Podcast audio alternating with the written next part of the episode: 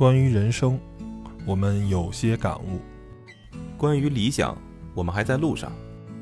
再平淡的生活也会有精彩，再简单的小事也会有感动。对于身边的人与事，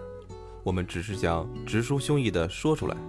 在这里，您能听到普通人身边的故事；在这里，您能体会别样的人生。有温度，有态度，就是我们的全部。只是因为 Tom 和他的小伙伴们有话说。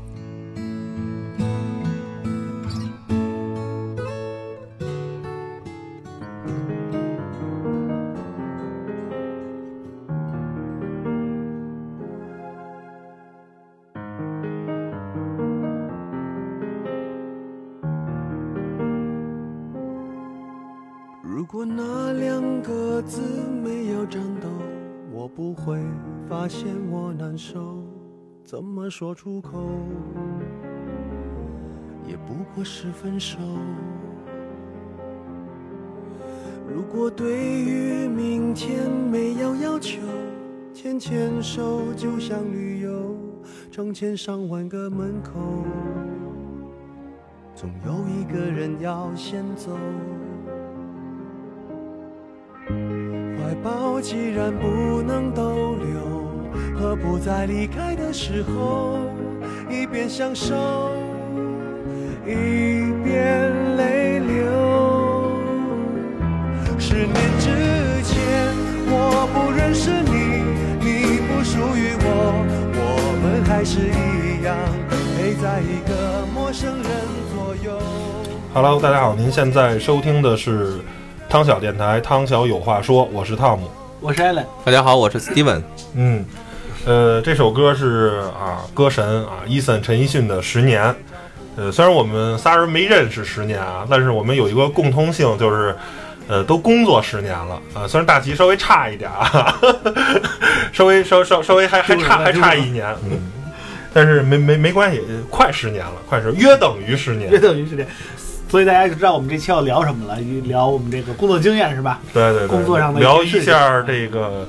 呃，十年说长也长啊，说短也短。到现在我还能，呃，这个脑中还记忆深刻我第一份工作的样子，然后第一份工作的啊、呃一个状态。呃，十年反正不敢说老炮儿吧，反正应该是对也不算新人了。哎，对，也不算新人了。然后毕竟也干过四五个公司，然后行业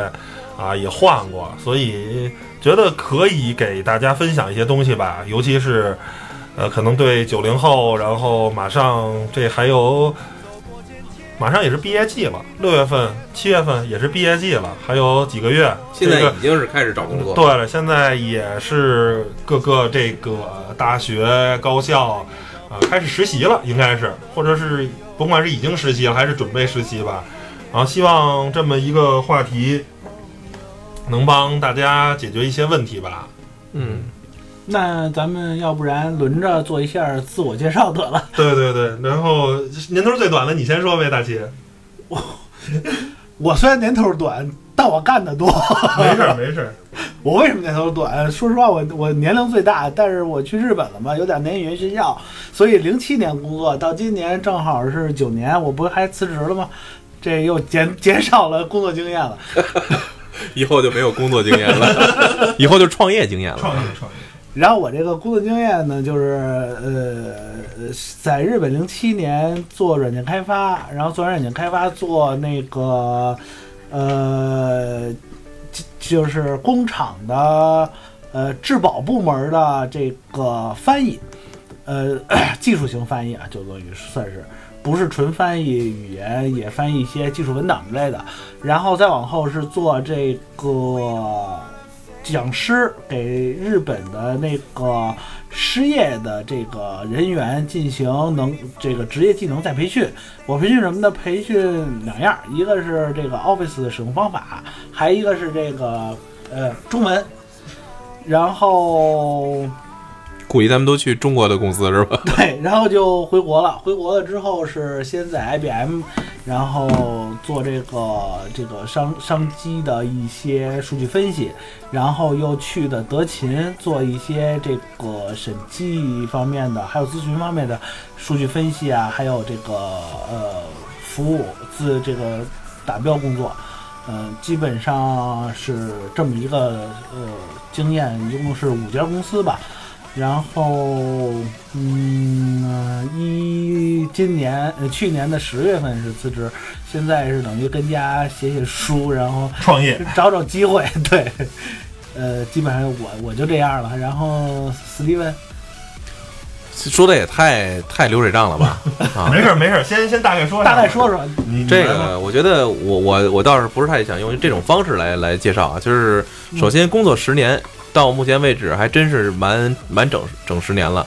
然后有那么也那么三四家吧公司的一个体验历程，当然中间还有一些小的公司干了可能也就啊半年啊，有有有这种情况，但大部分的时候呢，基本上还是比较稳定的一个状况。刚呃离开大学的时候，我那时候还是嗯比较属于叫什么，没有太多的那种野心，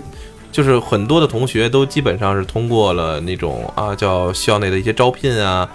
那时候可能玩心比较重，呃，然后呢就是呃觉得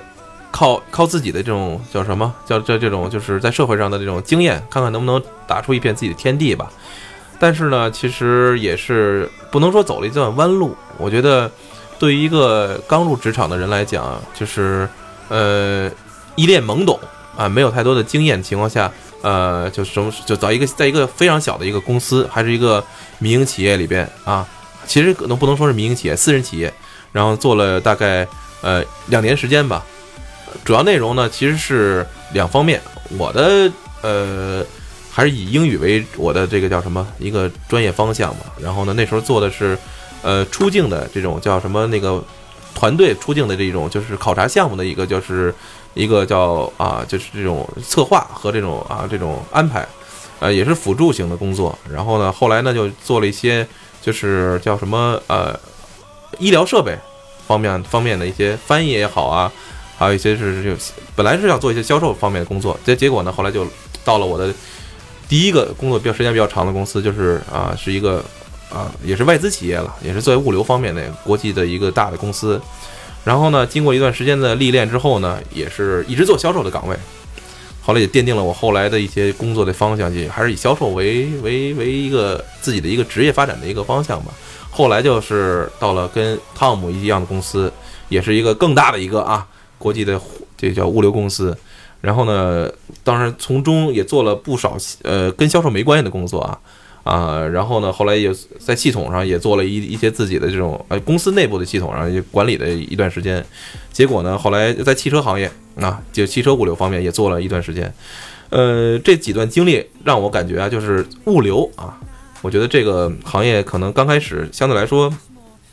听起来确实是非常的 low，low 的，挺 low 的对于大多数人来说，一说物流啊，有快递嘛什么的，快递啊对对送送货的，要么就开卡车什么的，给他拉点菜什么的，或者拉点什么东西，就是感觉其实是一个挺 low 的行业，但是呃，实际上也是一挺 low 的行业，但是这东西挺复杂，并不简单。对哎所以说就是，呃，在物流这个行业里边就分出很多。刚才我说了，比如说国际运输啊、国内运输啊、快递啊，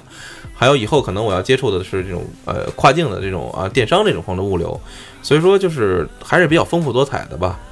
同时呢，也有很多的这种新鲜的东西在一点点的冲击。呃，对于我来说，工作经验到目前为止十年了。然后呢，我得到的这些工作经验给我告诉我，我确实我觉得。呃，能在这个行业里边儿再深入的去去去做的话，还是有大有可为的。同时呢，我也觉得中国的这种经济，刚才我们也聊了半天中国经济的这种情况，就是私底下聊的啊，对，也是也还是简相对来说相对看好，而且呢，对于这种呃这种呃以后那种物以物流为为根本的这些大的这些互联网的公司，我觉得可能也是有更多的这种可能性。像淘宝也好，马云的这阿里巴巴也好啊，还有以后还有现在的啊京东也好啊，还有很多的海淘的这种，我觉得这种泛这种就是叫什么服务类啊也好，还有是消费类的也好，我觉得呃这种对于物流的这种可能更多的这种投入越来越大。嗯呃，所以我觉得还是整体看好吧。呃，我总结一句我的这种就是十年其实刚刚一开始，呃，怎么说呢？是现在总结有点不对啊，就是但是就是我自己总结自己还是刚刚开始，但是但里边有走了很多弯路，一会儿咱们在节目里边可能也会跟大家分享一下，我觉得在哪儿应该更更好一点，是吧？嗯，行吧。然后我其实，在之前的节目里也说过，或者我在今年上半年，呃，去年上半年还是下半年，具体时间已经忘了。然后写过一个，呃，工作十年写给自己的一篇文章啊。呃，呃但是可能大家没看过或者没听过的人呢，还不太了解，我就再废话一遍，再讲一下我这十年。呃，我跟他们俩不一样，我不是大学毕业，我是一个中专毕业的人。然后从我十八岁就参加工作，所以为什么说我比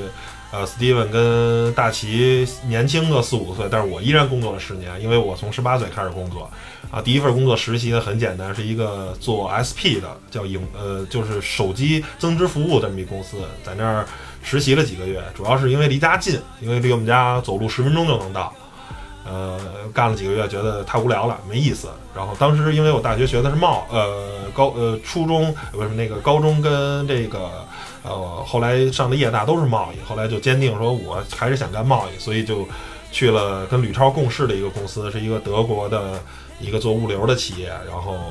呃，从刚开始呢是干行政啊，扫描扫描文件呀，什么发发传真啊，打杂儿，打了几年两三年杂儿吧，然后后来去了空运部啊，然后从刚开始通知客户到货呀，然后呢更新系统啊，然后到后来去机场办公室，呃，那个帮客户那个查询货物状态呀，呃。包括最后那个帮客户换单据啊，反正一些都是比较基础的工作吧。为什么？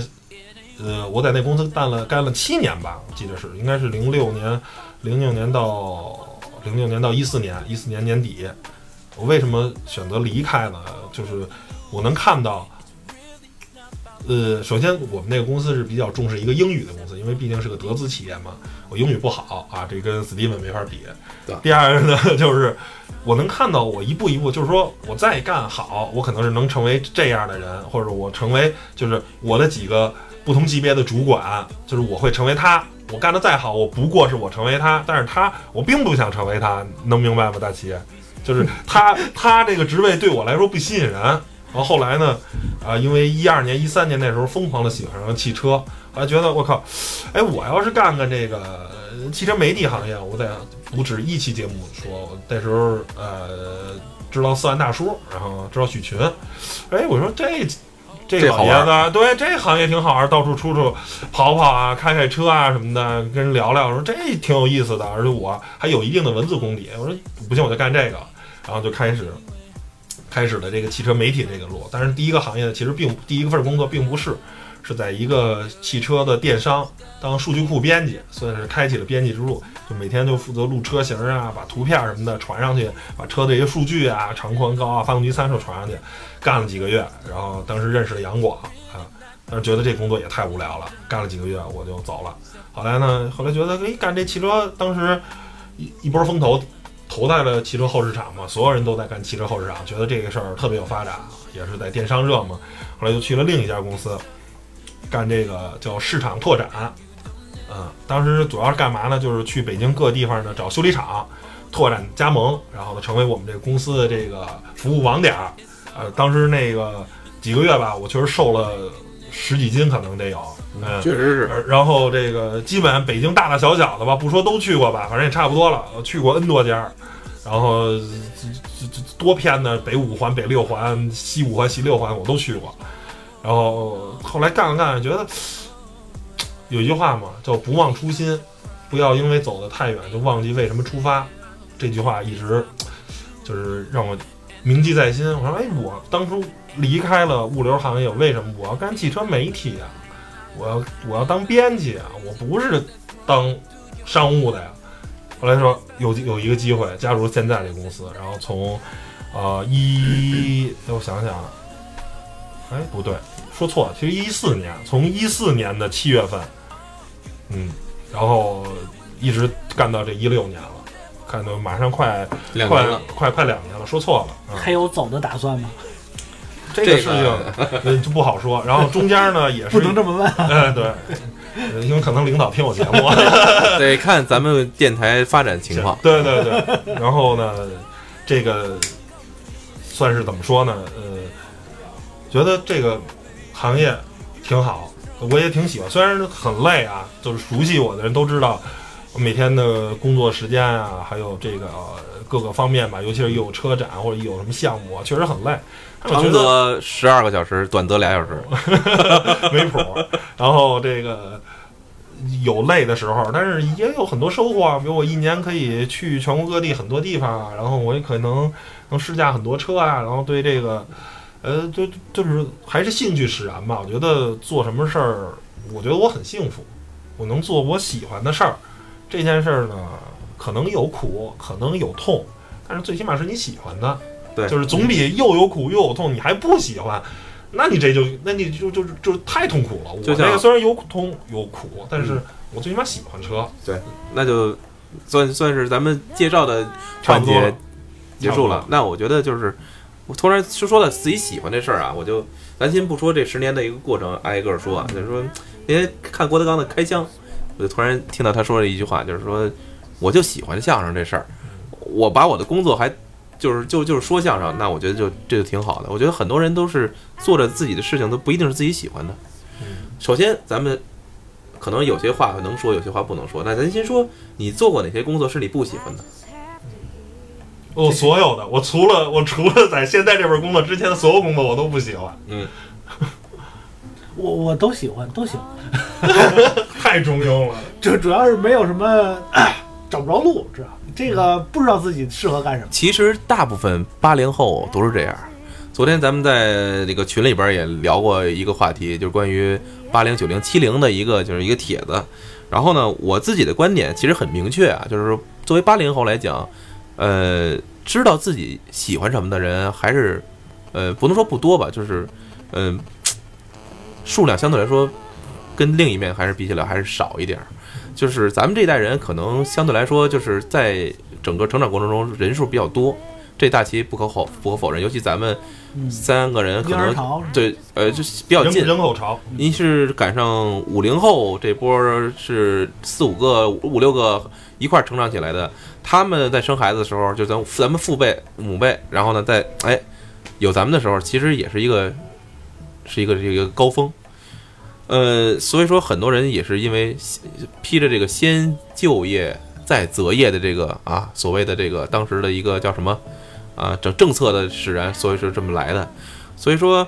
从选择上来讲，其实你说你有选择吗？很多时候没有选择，都是校校园给你推到社会上。咱们要跟咱们五年前也比，大齐可能是更近一点。你跟你的上一师哥师姐比起来，他们还是统招统分，真是统分啊，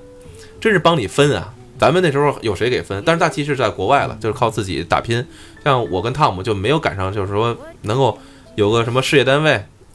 呃，倒是分了，就是面试没成功，面试过中国轻工进出口总公司啊，不是，但是当然，当然也，但也为什么没成功？因为你的比例问题。如果你的比例按照原来的那种统招之前，一个萝卜一个坑，你没准你毕业之后有两个工作职就是位。原来我们那学校还能分到海关呢。对啊，就是就是就是，如果是八零年左右出生的吧，就是比我大个七八岁的，就是还能分到海关呢。所以我想说的就是，咱们其实面对的很多情况下都没有太多是自己喜欢的。大齐说那句话，一其实一点儿都不为过啊。还有一个我想说什么呢？就是说啊，你人生到了不同的阶段，发现你喜欢的东西不一样。哎，你可能啊，在大学时候，哎，你比如你可能喜欢电影，啊，你可能或者喜欢打篮球，但过几年你可能发现你不喜欢这事儿，或者对这东西的兴趣就没那么大。我因为在高中时候是正经喜欢一段体育，哎，特别追 NBA。你是想干嘛？想干体育去是吧？不是不是，就是体育说编辑是吧？呃，不是，就是也可以嘛，就是之类似，我当时特别喜哦欢哎足球、篮球，嗯然后呢买报纸看，然后呢研究，但是发现到现在呢，我除了玩玩实况啊，这个比赛可能也就看看北京队了，就是发现就是你人生不同的阶段，对你喜欢的东西是不一样的，尤其是有些人啊，可能从一而终，比如像 Steven 这样的，可能喜欢一游戏，可能就是历代啊都玩过好几个 MGS 呃合金装备。但是我这样的人可能就是有点就比较的属于这个、呃三天打鱼两天晒网。我这个人有爱好。就可能变得挺快，没准儿再过五年啊，我可能就没有现在这么喜欢汽车了。就是现在我对汽车的喜爱已经不如我没干这行之前那么喜爱。这叫什么朝三暮四还是叫什么？朝三暮四，这是什么男男人天性是吗？这可能就是对不是，嗯，对新鲜事物的这种追求。其实还有一个什么东西，就是说你喜欢东西，然后你从作为站在旁观旁旁旁旁观者可还行，哦 OK，就是 呃，就就是从站站在旁边你去看这个事情，和你真的去做的时候，你其实还是有很多的这种呃，就是心理上的落差。怎么说呢？你看到的是你喜欢的一面，但是你体会的时候，你深入进去之后知道很多，不为人知的。哎，你里边一定会，你就跟怎么说呢？你知道当个编辑好，但是你怎么知道编辑晚上三点多钟、四点多钟还还要还要赶稿子，对吧？你知道每天，呃，可能全国各地跑，就就是我拿你这事儿来说了啊，就是，但你怎么不知道是吧？那个早上坐早，你知道早上七点多的首都机场是什么样对啊吗？你买机票，你买那么早了吗？哎，就是这种情况都是会有的，就看你你的心理对于他这种情况，就是如果你体验之后，你的真正感受是什么？呃，所以说，话说话说话说回来，就是像汤姆，你是没有一个喜欢的，是吧？除了现在的，呃，大齐呢，至今因为之前都不喜欢，所以找了自己方向，我自己干了，嗯，对不对？我呢，我我就有我我我跟跟你们可能有有一些区别，我是这样，我是一直不喜欢，我是又一直不喜欢，但是问题是，就跟就跟一对一段婚姻似的，就是我可能是哎呦哎呦要爆料，不是，就就可能很多人就像咱们父辈母辈，就是甚至于就是爷爷奶奶一波，就是有的时候你的婚姻不是你自己想要的，而是被包办的，但是你过着过着就过习惯了，你知道吧？麻木了。哎，这个东西很多人都是这样，你不信你可以问咱们身边的很多人，就是说。你以为搞 IT 的就一定会喜欢这个？就是他，当然他他选择这行业的时候，他他他他他他喜喜欢上，但是你让他每天回家之后，他绝对不再碰电脑了。很有很多人都是这样。你很到很少人就是在家编了半天，在公司编了半天成了，回家还自己编程，还玩游戏，哎，很少。啊这个东西我觉得，呃，有两个观点，一个是刚才郭德纲说的这个，把自己的呃爱好当做工作是一件特别幸福的事儿。但是同样呢，我认为我到现在反而认为，可能这不是一件特别好的事儿。你的工作跟你的休闲生活就没有区分了，你知道吗？嗯，你说我我没事儿，我也会翻翻看看汽车的那些东西，我关注的微博什么的，我还是就是你你的工作跟本来我我在不工作的时候，我可能还有一个放松，比如我现在没有干，我还干物流行业，我没事儿的时候，哎，我去个车展呀，或者我哎去 4S 店看看车啊什么的，我哎有一有一丝兴奋。嗯，你现在反而就，哎呀。肯定不去车展，我去车展干嘛？人猴多了。我那我那两天是吧？媒体日的时候我已经在车展，我已经较了两天劲了。我现在啊，这公众日我还去车展，我干嘛呀？我有当然这个病啊！这个其实也是咱们还是说按照嗯怎么说呢，就是大大部分人的一个生活轨迹和这个方向来说啊，我觉得其实呃还是做着很多事情，不是说自己所爱好，不是自己的爱好。但是我觉得也没什么，因为大多数人都是这样。对我觉得打工作，谁愿意就是商场卖东西，他就就我每天都愿意卖东西，是不是？把把工作当、当这个把乐趣、喜好当工作，这是特别少人能实现。而且呢，说实话，你真的这么做了的以后呢，你可能也并不快乐。你可能有时候事情远远没有你想的这么好。我我我倒是觉得，就是应该是从另一个方向发展，就是方方向去看这个问题，就是说，呃，我我我不是说自己的这观点是正确的啊，我只是说，就是当我你不知道是什么的时候，可能你也没有自己明白自己喜欢的什么时候，你先去做，你做着做着，没准就喜欢上了，然后喜就像我现在状态，我觉得 OK，我以后的方向可能还是比较明确的，你走就突然觉得没有方向的时候，你。哎，你你走出一个方向之后，还觉得哎，以后这条路可能还是可行之有效的。我觉得很多像大喜，我觉得应该是有这样的一个感受。比如说，对于日本这个国家，很多人其实在去做这个事情的时候，不一定是自己喜欢的，但是，但是它不影响他做的很精。我觉得这个这个点呢，我觉得是在咱们国内可能，我觉得是很有区别的。我觉得大齐应该分享一下这样的，就就是我我自己可能没有去过日本，也没有这样的精神，对，就是这样匠人精神，可能当然有有些父辈给你的一个啊店你去传承传承手艺，但是很多大部分也是打工打工的人士，在一个别人开的公司里边去做着一项可能自己周而复始的每天都要做的工作，但是也能出现很多的一些就是工作的一些非常有精益求精的地方。我觉得你是不是可以给大家分享一下其？实我觉得啊，就是啊，这几年，嗯呃，工作经验、工作上也好，还有生活上经验来看的话，呃，喜欢还有讨厌，还有工作，还有这个生活，我觉得这些这几个因素呢，应该是分开来考虑。就是、最典型例子，我觉得啊，就是你看现在我到日本的时候，就是当然日本很发达了，那会儿已经，然后就是思想上应该是比我们当年那一代要要超前一些，所以他们更提倡就是说个性。就是我要我要寻找我自己喜欢的路，走自己喜欢的路，因为日本有一个年功序列制跟终身雇佣制嘛，这就限制了你当一个职员的一生，你在这个职位上你可能一直得做下去，所以他们就提倡就是说我在进这个职位之前，我就要想好我到底要需要干什么。但是这个呢，就往往成为很多年轻人懒惰，然后不去这种不去工作的一种借口，或者说我不去努力工作的一种借口我。还没有想好，对吧？对，但是我是我是想说呢，工作始终是工作，它应该是当然了，和你的兴趣爱好能挂钩，这当然是更好，你能干得下去，干得更更深。我认为那些有匠人精神，能做出匠人精神的事儿事情的人，他一定是把自己的精神喜好都投入在这里边了。但是，但是工作本身它必然毕竟是一个生活的一个手段。你如果要是不热爱你，就是你在你的工作中没有任何借口是你不把这件工作做好的这个这个借口，就是没有任何事情是这个能成为这个借口。你做你的工作，不管你是喜欢还是讨厌，你都要把它做好，嗯因为这是你体现你价值的一个渠道，也是你你挣钱的一个一个手段。就是维生的一个手段。对，所以我觉得工作这件事儿呢，你能找到你喜欢的工作，能很快的找到，然后从事它，这个恭喜你，你你做的很好，然后你可能比别人看的都清楚。但是，呃，你如果是呃做了一件你不怎么喜欢的工作，你也不应该因为我不喜欢就不把它做好。有很多时候是在工作中，你渐渐找出来他工作中的乐趣。然后你如果实在不喜欢，你可以跳。但是你换工作之后，我觉得也不能说从喜好出发，把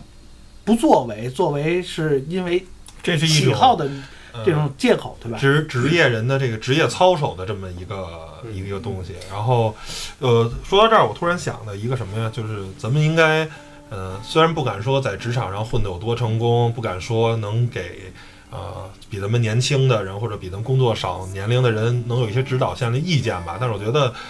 呃，有些东西，反正毕竟十年了嘛，有些东西可以给大家分享。就是很多人啊，一说现在大学这个毕业以后啊，是个创业季。然后呢，我一直坚持这么一个观点啊，就是你愿意创业就去创啊，但是呢，如果你不想创业呢，也千万别去赶着这个创业潮去创，因为有些人，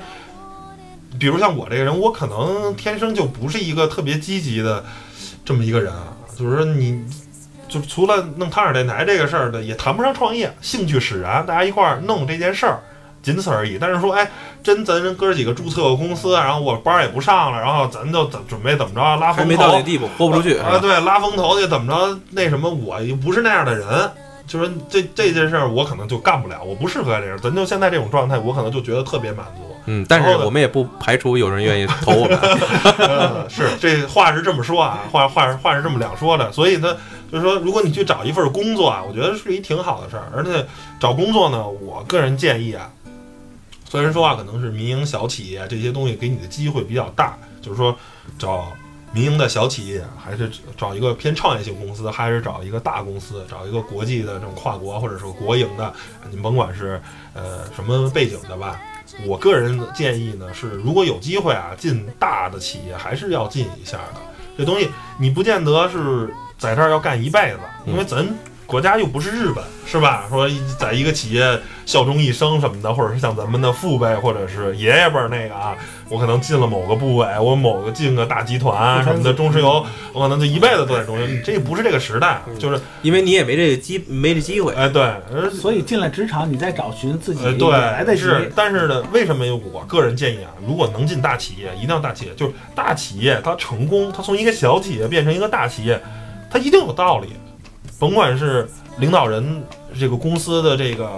创始人特别出色啊，特别的叫什么天才 genius，还是说这个公司的啊、像富士康这这样的这种特别高效啊，特别的这个像军事化管理，一步一步的把企业踏踏实实做大。甭管它是一个苹果像的企业，还是一个富士康这样的企业，它变成一个大企业，它总有它它的道理。我觉得你去这个企业去学习学习，人家怎么从一个小公司变成一个大公司，变成一个巨头的这个过程，它的企业文化，我觉得对你一生是非常受用的。比如我，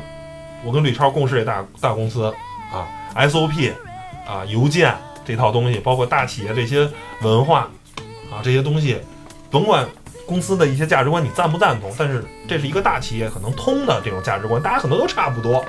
啊。比如说对公司忠诚啊，比如你做好一份岗位啊，你不能说闹脾这种小脾气啊什么的，就是踏踏实实做好你这份工作。这种这种东西，可能在一个小企业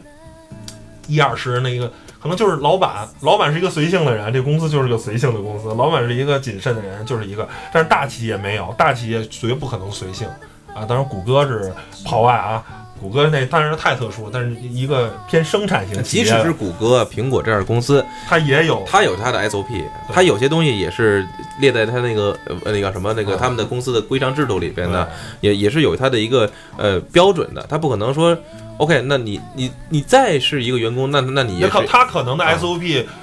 不是说我你几点来上班，我觉得几点来上班那是最基础的 SOP，人家可能说。你做一个项目，你可能有什么要求？要求啊，你得你不能自己面一个人忙干，可能拉上几个人啊什么的啊，让你主管同意啊，或者是什么申请经费啊什么的，肯定还是有一些限制的，是吧？也不能是就盲干嘛，是吧？我觉得在这些大企业啊，历练个甭管是一两年还是三五年，我觉得学习学习没有什么不好的。然后呢，你再有机会，甭管是自己出来创业也好，还是再去一个创业型的公司啊，人家拉你入伙，是吧？我觉得对你是一个非常好的。不然的话，说白了，你就你天生就是一游击队，就没在正规军干过，那您也很难有一天你把游击队变成正规军，这是一个很难的事儿。能最终的话，能成功的一定是正规军，是吧？游击队是很难成功的。这个就是我不知道大齐会有什么感感慨，就是对于汤姆的这个观点啊，嗯，我其实是想说，那个创业潮是创业潮，但是你千万别把创业作为找不着工作的借口，这样的话你就只能就蜗居在一个小地方，嗯浪费青春。就是说，那个你能创业创业，创不了业，你就老老实实工作，是吧？嗯踏踏实实。机会使然，也是和你因为还有一个叫什么理论呢？一万小时理论吧。啊对对对对，说咱们在咱们节目里边其实已经提过很 N 多次了，了，就是你这很多时候什么事儿啊，它就是熬年头儿，啊，你自己努力了，嗯，就比如我们这个行业，那你现在来说，你的新的小编辑可能真的比很多资深的媒体老师在车辆方面，因为他们可能学新闻的或者学其他行业，他可能对汽车技术并不是特别了解，但是人家强在什么？人家二十年前、十年前就在报道这件事儿，就在这个行业工作，他掌握在这个行业的资源要比你多得多得多，是不是？他跟很多汽车厂商啊，跟很多高管都是哥们儿。对，那这时候，我我觉得我比你懂车这件事儿更重要。这个咱们一说就可能就是说到了这个叫就是 说的比较别别比较那个泛泛了，或者比较深入了。我觉得应该从从从那个就是你咱们从十年这个开始的时候就开始分析一下咱们的得与失吧。我觉得这个可能更更更有一些。可参考的意义，我觉得咱们这期节目不是光是咱们去，其实咱们对自己的理解已经很清楚了。我觉得可以分析一下咱们得与失，就是说咱们觉得咱们的过程中走了哪些弯路啊，嗯有哪些我觉得可以，因为之前我家里有一个就是即将面临就业的一个就是亲戚嘛嗯，然后呢也给了一些建议，我觉得这些建议我可以在这节目里边也跟大家也分享一下嗯。我觉得那你就先说呗。行，那我就先说吧。既然我开这个头了，呃，首先呢，我觉得咱们既然说到这个点儿，也其实面临的这些呃马上要就业的，可能也是九零后嗯，我就开诚布公的讲，我对于这九零后还是有一定的自己的呃认就是认同感，但是还是有一些自己的这种有些忧虑嗯。忧虑就在于，我觉得昨天我们也分享过，就是内部就觉得啊，就是嗯，我们这一波八零后是不太对自己的这种理想也好和追求也好，不没有看得太清楚。我我不能说一概而论啊，但是可能也有很多成功的这种案例。但是，嗯，我觉得还相对来说还是怎么说，都是在刚才我和大齐的观点是同同样，都是在干的自己的过程中，发现才渐渐的爱上了自己，喜欢上了自己的工作，是吧？然后喜欢上了自己所所从事职位，然后越干越深，可能也成为了一个部门的主管也好，经理也好，甚至也有一些成为总监的这种这种呃职职职位。但是呢，你要问他他喜欢的程度，他其实。咱咱咱咱们不说这喜欢不喜欢呢，但我觉得就是呃，八零后有一点，我觉得咱们跟七零后相比，可能一下话题就从九零后跑到了七零后，就是我们可能少了一份这种，就是这种呃，就是责任感可能就少了一份，就跟七零后比起来，七零后责任感真不得不说是非常强的，就是如果交交付一项使命或者一项工作的话，七零后我觉得可能能百分之百的完成，但是八零后呢，我觉得相对来说，因为就是。毕竟是独生子女，哎大多数都是独生子女了。如果说七零后还有一部分可能是是是独生子女的话，就是有一小部分独生子女的话，大部分其实七零后都还是家里有很多的啊孩子啊，还有有些夫兄弟姐妹的。但是对于八零后，就是独生子女的第一波了。就是在我们的小的时候，还是被冠以就是我们是就是那个叫蜜罐里的一代呢。但是其实咱们的物就相对来说，咱们小时候的那种叫资源和咱们小时候的那种叫呃就是物质，相对来说还是比较匮乏的。还是比较匮乏。你看，即使是啊，像咱们很多身边的朋友，也没有说谁能天天能能能买各种新鲜的玩具啊，就是也就是咱们小的时候来说啊也，是穷乐是吧？对，穷乐真的还是属于那种就是转换过过的过程中。但是相对来九零后，我看到的这我身边这些九零后的这种朋友也好，亲戚也好，就是从小就没有，就是首先他是享受到了就是改革开放的最最大的一个红利红利就是我就是怎么说，他的父母应该是属于就是改革开放就是比较受益的一波，就是尤其九零。九五后这一波，咱不不说九，我觉得九五前和九五因为九零年可能跟九一年的跟八八八九其实差不多也差对对对尤其这几这波呢，可能他们就是在这种就是无论是思想啊，还有一些就是产品，就是国内的这些得到的国外的一些东西，可能觉得可能跟咱们的相对来相对来讲更更更趋向于就是同步化。如果是咱是，呃，咱是蜜罐里的话，他可能就是都不是罐儿的，可能就糖里长大的。对，所以说我觉得我个人认为呢，就是说，就因为你的这个就物你你的这种资源不缺乏，就是少了一份这种就是叫什么这种危机意识，危机意识。所以从责任感来讲，我们都不谈我们八零后的责任感是什么样的。我我我敢说，我们不如七零后。这这点，我我当然也有很多八零后比七零后强，也有这这是咱们说大部分来讲，我我很对上一波人，就是上一波，因为七零后对九六零后更有一种崇就崇敬的心，就觉得他们是怎么说？很多现在六零后公司干一辈子，对，很多现在你看，大部分这种创业的人士，说就或者说这公司能自己干起来很很长很很稳定的，也就是六零后这一波。其实我觉得是，像像逻辑思维的这种啊，他们都是这一这一波人，像罗永浩啊、罗罗振宇，对吧？六九年，对吧？然后呢，你看咱们八零后呢，我觉得相对来说，怎么说呢，就是比九零后要又强那么一点点责任感。但是九零后其实我觉得跟八零后比较起来，我昨天的一句话就是说，我觉得少了一份就是这种生存的压力，就因为少了这份生生存压力。其实，在国外的那种就是呃这种成功人士啊，咱们其实比较起来，像嗯比尔盖茨也好像是乔布斯也好，他们其实小的时候家里相当来说算呃还是算是比较有有有这殷实殷实的，他们没有这种生存压力，但是他们想做了很多自己喜欢做的事情，所以说也获得成功。咱们如果不按照这种方向发展的话，他至少能大部分人还是知道自己想干什么，对吧？选择一个自己喜欢的工作，然后甭管他欧美文化也没有说在一个公司里干一一直干下去，是吧？但是他会跟自己的思思方向去发展，去去去选择。但是呢，我觉得就是九零后很多，昨天我啊我发表感慨之后呢，很多的就是人也跟我分享，就说九零后在我看来，在我们公司看来，这个份工作就是就是消磨时间的。嗯，啊，我觉得这这一句已经点出了一一部分，就是他他作为 HR 啊去看待这个这这个这这这一部分群体。但是我觉得九零后有没有特别出众的，也也会有很多。但是我个人感觉就是，嗯，对于这部分的这种呃，就是年轻人来讲啊，他们应该跟咱比起来算是年轻人了。我觉得就是生存压力没有，其实他们更应该去去好好想想自己。我觉得特别我特别羡慕，嗯，我不是在我说哎你们不行不行不行，我就我觉得你们应该抓把把握住这个黄金的时间，就是在你们二十岁以前，应该好好在大学里好好想想自己爱什么。其实你选择专业不对，但是 OK，你有很多的方方向去再再去这年重新选头学什么跟干什么其实关系不大。但是你可以选择呀，对对吧？可能之前都是你父母去给你去安排的，但是你可以自己再去选择。之后呢，你踏上工作岗位，即使你不爱干，没关系，你不要因为就像大齐刚才所说，你不要因为你这个东西成为你不是喜欢的，所以说你不用心去去做，成为一个理由。但是你可以利用这个机会，你去干找你喜欢的。但如果你下一个你还是不喜欢，那你为什么不去再再好好去想一想呢？是吧？呃，我所以说我的得和与失，我觉得我简单讲就是我在我不知道该怎么选择的时候，我选择了一个行业。当我现在明白的时候呢，我觉得这个行业也没有什么不好。依然是个朝阳行业。对，所以说我觉得就是我我给即将能够就是对我自己来讲，我觉得如果我重来的话，我觉我觉得我我想首先我愿意想到国外去走一走看一看，然后就是能领略一下其他的就是这种教育背景下的一个氛围，然后同时呢再找找自己自己喜欢的什么。现在我可能我有很多自己喜欢的东西，直到我现在我听就我摄影，我可能一直自己觉得喜欢，但是我后来现在想想，摄影其实你看咱们也跟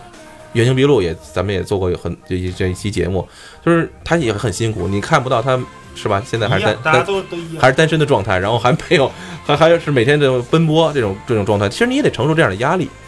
同时呢，我觉得我我觉得我是特别喜欢这种影视这种这种这这这种专业，我对电影的这种理解，又对自己，我也觉得成为啊中国第八代导演也有可能。所以你你有这样的梦想，我觉得不，他不影，他他可能是放在我心里，一直会放在我心里。可能等我四十岁的时候，我没没有我真有钱了，我可能自己拍个微电影，拍个微电影，也有可能，对吧？这是这这是你梦想，你要有，然后你有自己你喜欢的东西，就是我觉得这就够了。然后工作就是工作，所以说这是我分享一下我的得与失吧啊。嗯，大秦呢？嗯，其实我这边也没什么得与失，我这 我这些年都是为了为了生活而生活，就是为了生存，为了生存而生活，可以这么说。包括去日本之后，为了这个打工，然后学费，然后呃虽然后来拿了奖学金吧，然后没有学费压力，然后为了在日本就职，然后积攒工作经验这些，所以我并没有什么太多的选择空间，然后也没有考虑说什么自己喜欢什么。但是我觉得在工作中，尤其是换了这么多工作以后，我觉得渐渐的发现了自己的路，所以呃，可能一辈子，人生一辈子都是在找寻自己路的过程中这么走下去。所以其实，嗯，你说你喜欢什么找不着，其实没关系，那个做着来，然后慢慢的去找你自己该走的路，呃，走到什么时候都不晚。嗯，这是我的一个体验。然后我的第二个体验就是有一句话呢，就是在我打工的时候啊，然后那个这是我那个打工工厂那个门上挂着，特别感动我。就是之前我也说过，叫资源有限，创意无穷，所以呃，如果有时间有精力，然后。创意来自于什么？来自于你不停的积累，然后来自于你的经验、生活经验也好，工作经验也好，来自于你对很多事情的认识，还有你的知识的丰富。所以呢，呃，我觉得不管从什么渠道，从什么、角度，从什么工作中，你你都不要，我觉得应该注意，就是说，任何有有一些亮点的地方。都可能成为你一个好的创意的一个一个源泉，然后有了这些创意之后呢，这些创意可以帮助我们改变世界，嗯，这是我我在工作中一个最大的嗯呃心得体会，收获对对，这么这么长时间，我也是用别的工作中的经验来弥补当前工作中的不足，并且在当前工作中完成创新。呃，我是这么走过来的，可以说，所以说我在每个工作岗位上都可以实现一个小的创新，或者是一些稍微大一点的创新。呃，所以我我我这人就是不知道怎么回事，就对创新这件事看得特别重要。嗯，然后就是这是我工作中的一点心心得体会啊，就是创新来自于各个各个层面、各个角度，然后与各种人的交流，各种生活经验的积累。所以我觉得就是总就我我简单总结一下，就是不能仅限于你现在所做的这些东东西，而且还是能够，如果能能用你的经验和你积累，能够让它焕发新的这个生机，然后呢，能提炼出更好的、更高效的这种工作方式的话，其实是你觉得能在你工在你的职位岗位上发挥价值的一个很好的很好的一个对体现啊。对，然后就是还有一点就是创新来自于沉淀，所以有的时候真应该静下心来，然后好好的把一个工作从头做到尾。对，所以至少在你比比如比如说写，认可自己全部学会了之前，不要离开。比如写书之类的，嗯，对然后德语诗呢，呃，先不说了啊，但是还是分享一个前有一段时间了，就是也是呃罗振宇说的，然后我也发到朋友圈里了，然后得到了很多好友的这个赞同啊，就是说你一个人的在一个工作岗位的这个收入啊，和你的工作量没有绝对的关系，对跟你的稀缺性有关系。嗯，这是就是说你不是说你干的活儿多，你就一定说就是多多劳就要多得，而且如果这个活儿谁都能干，路边上随便扒拉一个人儿，叫两天都能干，那你干的再多，是吧？意义也不大，是吧？当然，当然现在啊，你说送快递这件事儿，呃，这单说啊，因为这现在确实是个体力劳动者的这个呃一个时代，对这也是稀缺性啊，谁能熬得住谁。对对对对，你你你受得了这苦吗？对 他虽然技术没有技术门槛儿，但是他有对体力啊，对你这个体力也是劳人呢。意意志品质的这个这个这个这个，你一天骑二十个十二个小时车，你试试是不是？这个比阿姆斯特朗骑的时间还长。这 这里多说一句，就是任何研究、任何工作，到最后打的都是体力仗。嗯，然后所以说就是说也能解释啊，很多这个呃公司的这种初级的这种什么 junior 的这种白领工作，那那工资很低，两三千块钱、三四千块钱，爱干不干。人家送快递的那个也没什么学历，人家就五六千、七八千挣的。那你随便一个人呼噜呼噜教你一个月，你说前台那小姑娘只要不傻，哎，教俩星期谁不会？天天就是收收发个文件啊，嗯收个快递啊，转个电话什么的。你说这个这个东西它就没什么技术含量，它工资低是一个很正常的，是吧？这就是一个呃，一是这方面，第二个呢，就是可能还是呃续着吕超刚才说的这个九零后，因为啊、我接触到这个九零后的同事，可能确实啊，啊、有时候有些九零后可能比较有想法啊，比较这个这个这个呃有自己的这种这种东西，但是呢。因为现在，呃，虽然咱们八我八零后的不能以老炮儿自居吧，但是确实干的年头反正比你多点儿。那有些事儿呢，我可能在你没有这个这个新的这个游戏规则下，你除非你哪天牛叉到我建立一套新的游戏规则，不然的话，你还得？哎，对你，不然你还是按我们这个七零后定的，七零后定的游戏规则，八零后在执行，然后九零后在做，基本上是现在是这么一个呃这个思路。但是你还是得得得得这么着，就是有些时候你小的这种聪明是可以的，但是大的聪明啊，你这很多时候。呃，他定这么这定这种游戏规则是有道理的，那那大家都这么干，那你你不这么干的话，是吧？你你你这这就是昨昨天昨天我在群里发那句，就是邓肯老邓名言，就是未来是你的，是吧？但是现在可能还没到时候，对对，但是老邓现在还没放手，这个有点说不过去了。嗯对，还有什么？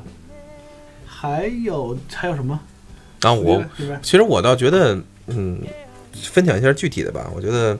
我我我首先咱们也都在大公司干过，像大齐就不用说了，叫 IBM 顶顶级的，对十八摸，是吧？然后呢，我我这边咱们都在大的国际物流企业也都做过。然后，其实我觉得可以分享一下咱们觉得大企业的一些就是可以给你带来的东西吧。我觉得，首先我觉得还是从最牛叉的来说吧，就是 IBM 吧，啊，就是你就就我不用说特别的，不用说特别具体，但是我觉得就可以提一下，就是让大家觉得你能学到什么东西，有一些预期吧，啊，我觉得肯定你能学到很多，就是游戏规则。这里边儿这个商业运作应该怎么玩儿？呃，正规军应该怎么打仗？就是刚才，哎，汤姆说的，这个正规军怎么打仗，然后是怎么运营一个公司的，这些东西你能学到。第二个是人脉关系，你必定接触到那个层面的话，你可能人脉就积攒在那儿，然后有一些这个更高一点的人脉关系，可能会帮助你做更多的事情。然后还有一点就是，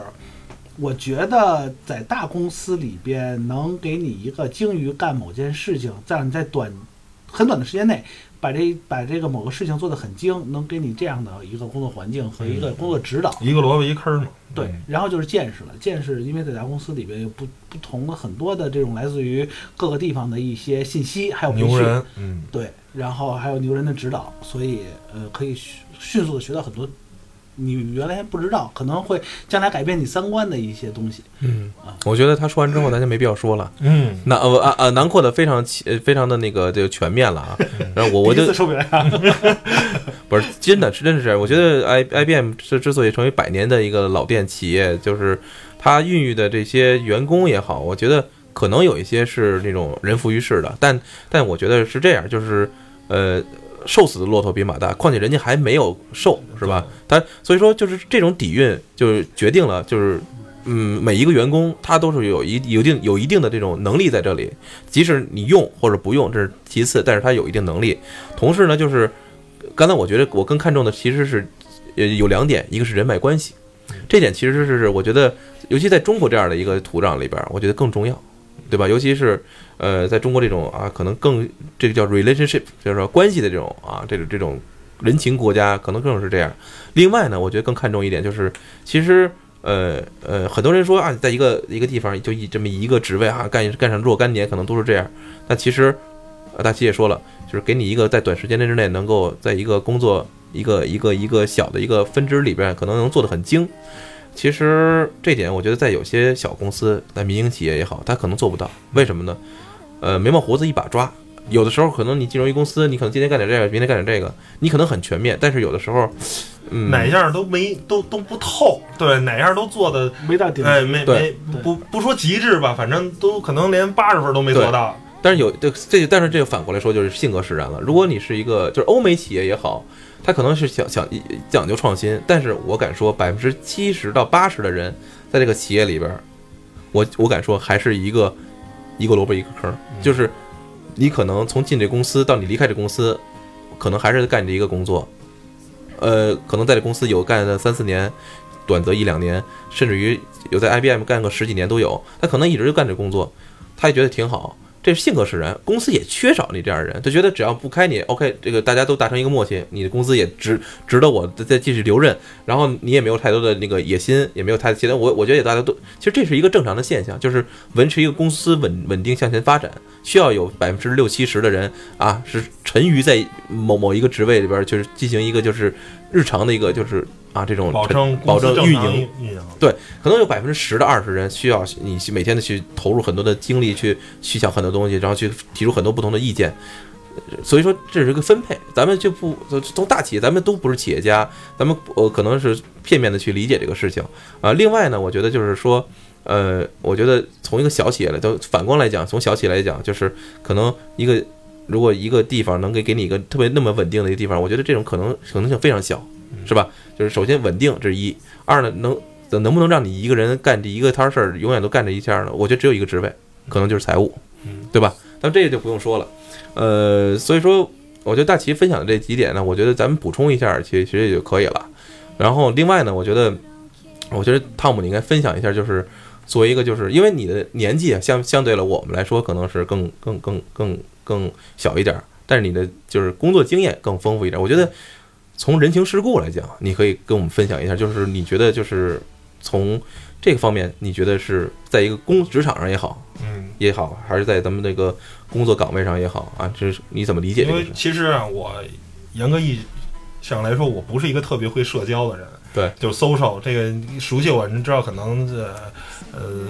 随便聊两句还行，再深的我可能只会跟哥们儿啊会那什么，其实人情世故上我不是特别懂，然后。我这么多年职场下来，我可能有一个比较好的品质，可能就是说，我这人相对来说比较踏实。然后呢，我这个人就是领导把一件事儿啊交给我，嗯，其实放心，也也不是吹牛啊，就是说我在工作上呃忘记事儿的事儿，或者是呃这个把一件事儿搞砸的，只要你不是让我一个创新的事儿，如果是一个落实的事儿啊，把这件事一步一步给落实了，我可能。不会忘，虽然我这个脑子现在记性越来越差，比如我来的时候把鼠标给忘拿了，但是我现在脑子想着是，你现在问我，今天现在是那日内瓦车展，我们同事每个人该写哪辆车，我现在记在脑子里。就是我可能有这么一个基本的品质，你把一件事儿，尤其是可能只要不需要，嗯，我不是一个创新型的人才，但是我是一个比较算什么落地型的这种执行力比较高的这么一个人。你给我一个事儿比较踏实，我可能就是将才，哎，就是说也谈不上对，可能不是帅才，可能是呃独挡一方，可能还行。我是一个这样的人，所以一般领导啊，可能每次现在车展什么的一些安排工作啊，一些具体到报道的什么写什么东西啊，这些安排工作可能都是我来具体落实这件事儿，可能啊也没有捅过大娄子，然后这是骨干。呃，对，但是可能你说要做什么一套大的东西啊，啊，可能是就如果最简单一套电台来说，我可能适合当台长的一项工作，就是让电台啊按部就班的保证电台的这个，呃，不出大娄子，保持日常节目更新啊，这些是没问题。但是说，比如说新开一节目啊，或者聊什么什么一个那个，或者公司这个咱电台有一个大的什么举动，我可能我想不到啊，我可能就是，哎、就是提提建议还行，但是真的到那什么的话，可能像大齐这样的啊、比较擅长，还是有创新的这种，或者像迪文这种，扶着 也不行，对，可能这这就是人吧，就是我觉得是就是这要不然协作嘛，协协作作协作精神，这就是说一个人特别有创新力，特别那什么，是不是好？他比如最简单，现在最火的这个公司，互联网可能是小米啊，或者是苹果这个公司，他可能去产品部去设计，好人，乔布斯，乔布斯就是一个创新的人，OK 没问题。但是我把这些好的设计转化成最终的产品，造成一部一部的 iPhone 手机，需要谁？需要库克。库克不是一个创新型人才，但是他是一个精于算计，执行力超强。我可以把我的手机做到零库存，我可以把手机呃做做到我这个供应链非常完美啊，不不不会这个晚发货，然后呢，保证我的良品率很高。库克是这样一个人，那库克加乔布斯才成就了现在的苹果，嗯啊，才成就了一个伟大的这么一个企业。如果只有乔布斯或者只有库克，苹果终将是一个平庸的公司，嗯，是吧？我觉得这个就是一个。还是一个，如果一个好的领导，就是把一个人为什么叫一个萝卜一个坑呢？适合是不是？你就是一个做落实的、做落地的。你比方说，你就是一个做后勤的、擅长做后勤的人，你非得让他冲到一线去干产品，这大哥不行。你是这是一个 对啊，这是一个满脑子胡思乱想的人。你说这是一销售型人才，比如像吕超这样，你天天让他是吧，天天做后勤，天天天天盯盯盯公司行政这点事儿，那谁谁谁上班没上班都不擅长，你这是吧？所以说，我觉得这个因人而异啊，嗯就是还是因因在也在学校因地制宜，因地哎制宜是吧？所以说，我觉得咱们可以再抛出一个话题，就是这个话题呢，我也可以作为咱们这个这个工作十年吧，嗯算算是一个，我觉得也不可不可不可忽视和那叫什么，这叫回避的一个，就是可能在职场上面对一个话题。嗯刚才说了，你在职场上的一个选择，然后大公司里的一个体验，还有就是你人情世故。嗯最后呢，我觉得可以提到一些，我觉得就是你面临的一个就是换工作，嗯这是一，要不就是叫叫什么啊，升职，公司内部的一个升职。我觉得这个问题，我觉得我不知道你们两位有没有这样的体验，我是有这样的一个就是体验。然后呢，我也自己就是看了很多身边的人有这样的升职的一个过程，嗯。我我我就想听听你们俩的这这个这个这个。先说说两点吧，然后呢，呃，第一个呢，就是说，如果这个升职不能说升职，就是晋升或者一个提高吧，对对对就是 perform，对吧？对 promotion 啊，promotion promotion，要不说说我的英语不好呢，要不说我在原来单位干不下去，你这老老说错单词，嗯，这个就是说一个三观正确啊，然后呢，确实又是一个相对比较小的公司，比如像 IBM 啊，是吧？那种公司，你可能真是你的主管经理走了，你可能、哦啊五个人儿，可能有一人能进去机会，但是在一个创业型，比如我们现在这个公司，我做到现在这个职位，完全是因为就是可能有人辞职啊，有什么，就是你你平时的你这些工作的这些表现，你都干到这儿了，你你就有机会干到这个我们这个所谓的新车组小组长啊，管着三四个人儿啊，一个小组长，那你你你就就把你推到这儿。但是如果我觉得跳槽啊，我觉得就是、呃怎么说呢？首先，呃，可能确实这个平台啊没有给你太多的机会了，或或者说还是我能看到的一二三，可能这个一二三不是我想要的一二三，我可能想要四五六，那我可能就会找一个平台。嗯第二个是呢，我就想吐槽一个点吧，就是说我知道的有公司，比如说你之前啊在京东啊面过试，后来我知道新浪就这个，我现在只知道这两个公司，它我觉得它这个人力资源的这套东西呢有不合理性，比如是什么样，他会呃问你现在所在这个工资的这个工资挣多少钱啊，他反正对比，然后京东不知道是多少啊，反正新浪是不能是最多，只能比现在多百分之二十。假如你原来一月挣一千块钱，你现在只来干货啊，，这节目里来干货啊，对，只能一千二。对不起，您就算啊，嗯可能极特殊的人，但是除非您比如到总监级的，或者到那，但是那个所以说对于咱来说可能比较少。特您看命，哎，对，可能特别要求，剩下的就是百分之二十。我觉得这个，反正我觉得一是一挺二的事儿。你甭管我原来挣多少钱，没有意义。你给不给，对不对？呃，对，就是说你去拿原来的这份工作来考验我现在这份工作，我觉得特别没道理这件事儿，嗯，对不对？至少我知道以京东以前是这样的，是我不知道现在上市之后是什么样。我其实很多公司你在转职的特别二时候都会要你之前的工资收入，然后再给你定工资嘛。嗯，我觉得这是特个市场的一个，特特特别二的一个事儿，就是逼迫很多人就得不停的跳槽，这样才能要一份高工资，不然就没没没办法。嗯其实我不是不想为公司效劳啊，不是他问你是一方面，你说不说是一方面。当然你说了之后说的是真的假的又是一方面，但你真的说的是真的和假的，他用什么方式去验证，这又是一方面。所以说，呃，我觉得汤姆说的这点呢，我觉得不可否认，就是很多公司这个就是之前我还也面试过其他的公司，也是呃也是有这样的一个反馈。不是，比如说呃，就是他，呃，假如就是还是一千块钱这个这个工资。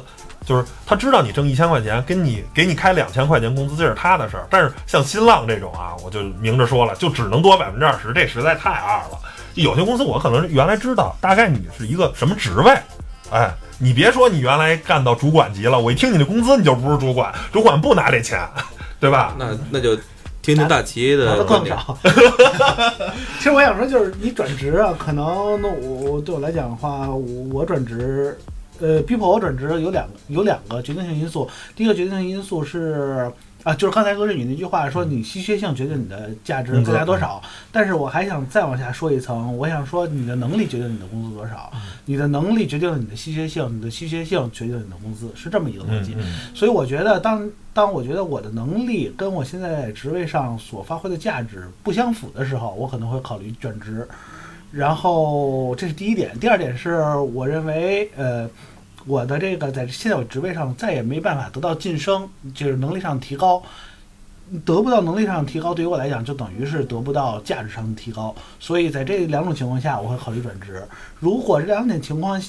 不是这两点情况，单纯是因为升不了级，或者是因为我可能拿不了更多的工资，那我可能会犹豫犹豫，我可能会继续留在这个职位上。嗯，所以呃，这是我我转职的理由啊。嗯 嗯，然后我觉得这是比较正向的一个考虑问题的一个呃一个方式吧。我觉得就我首先大齐的这个观点，我觉得我不我不敢说四个字儿无懈可击，我至少说非常正能量。我觉得这是一个就是你作为一个职场双向考虑，这是一个职场人，作为一个 professional 的人，就是你作为一个怎么说呢？你应该有职业精神的人，应该是能做的事情。就是这个，你无论是雇主也好，还是你的，你就是你从自己的家庭也好，自己来本身来衡量也好，这是没有没有问题的，而且是正向的，而是对你的是一个正向的发展的。同时呢，我也要说，就是说很多人其实是在你想说想说的第二个方向，就是说我升不了职啊，啊有然后也没有有些时候可能是你自身原因，你可能能力，比如确实啊，这个假如现任这经理走了啊，你你可能有三个副经理，可能提了一个人儿，这个人也许他的能力不如那俩人儿，但是人家可能哎，人家勤勤勤恳恳，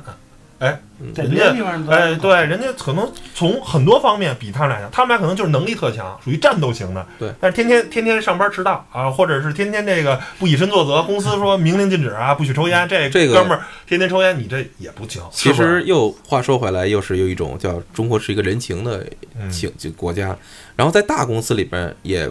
没有不可避免的有这样的情况。然后呢，我就是我想提的是延续大齐的这个这个这个观点，就是说，呃，首先对于一个就是公司内部的一个升职也好，还有啊，就是一些提高也好，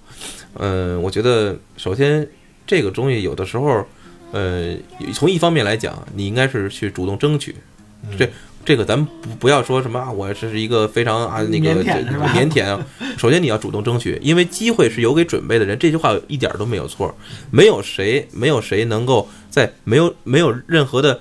征兆的情况下，就会得到一个提升。天上掉馅儿饼，有时候掉的也不是馅儿饼，是铅球。对，就是凭什么让你来，对吧？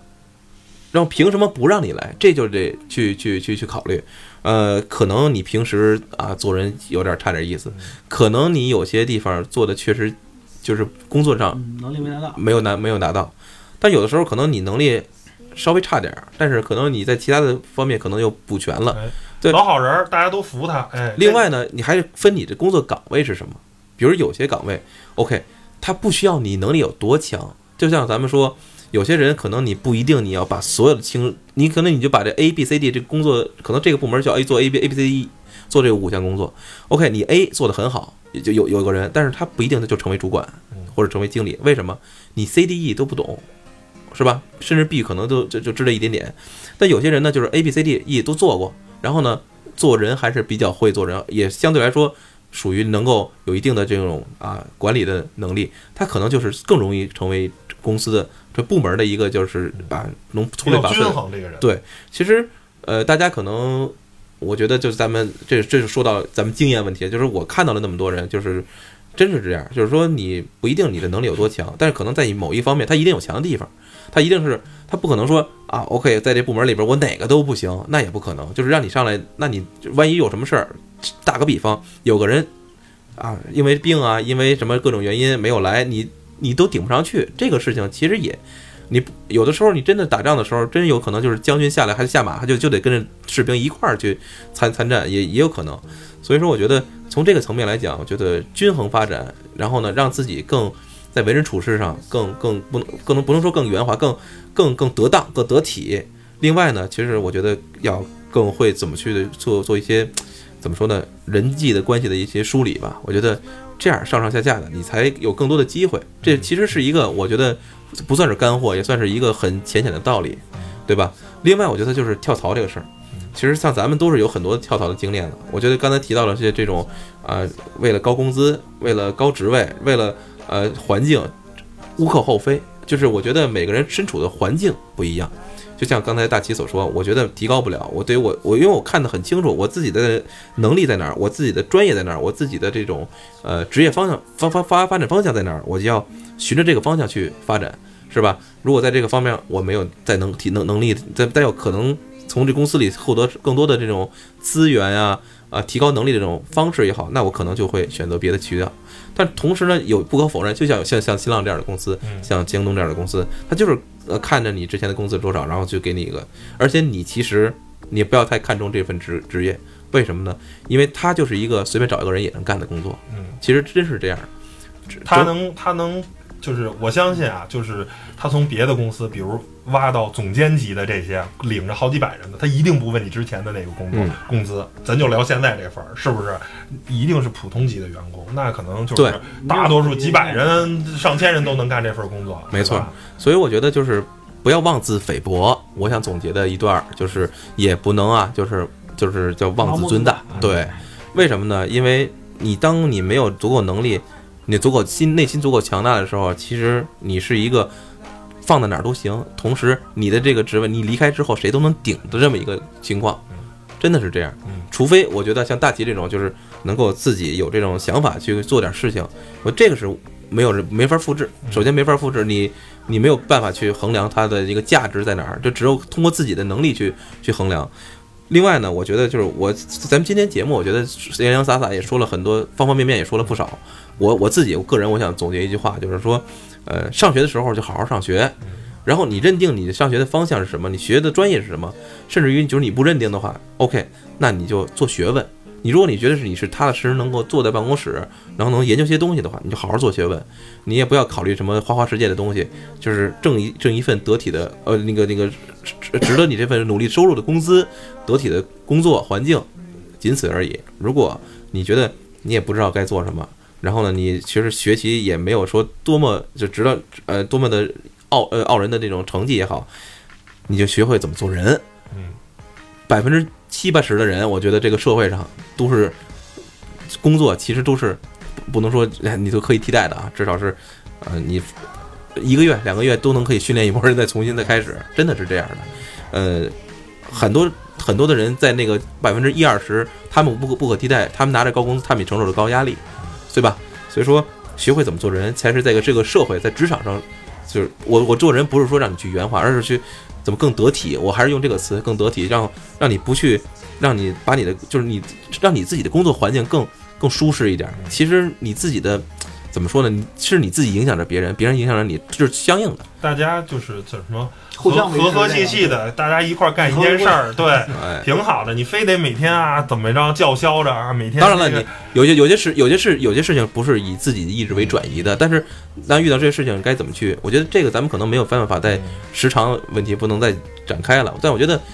呃，我还是那句话，就是呃，生活会给你很更多的历练的机会，你不一定非得到职场里才才明白。嗯，但我觉得你遇到什么事情的时候，还是要更、更、更平和一点。然后呢，就是多经历一些事情，可能在初入职场的时候会有很多的不不解和那个就疑惑。但是我觉得时间一长，甭说十年了，当我五年的时候，我其实我已经看清楚看淡很多东西。对对对，行吧，那嗯希望这期节目我们刚才哥仨讲的这些东西呢，对，甭管是工作几年的有些迷惑的人，还是马上要步入职场的这些人，有一些帮助吧。行吧，那谢谢大家收听本次节目，拜拜。拜拜。拜拜。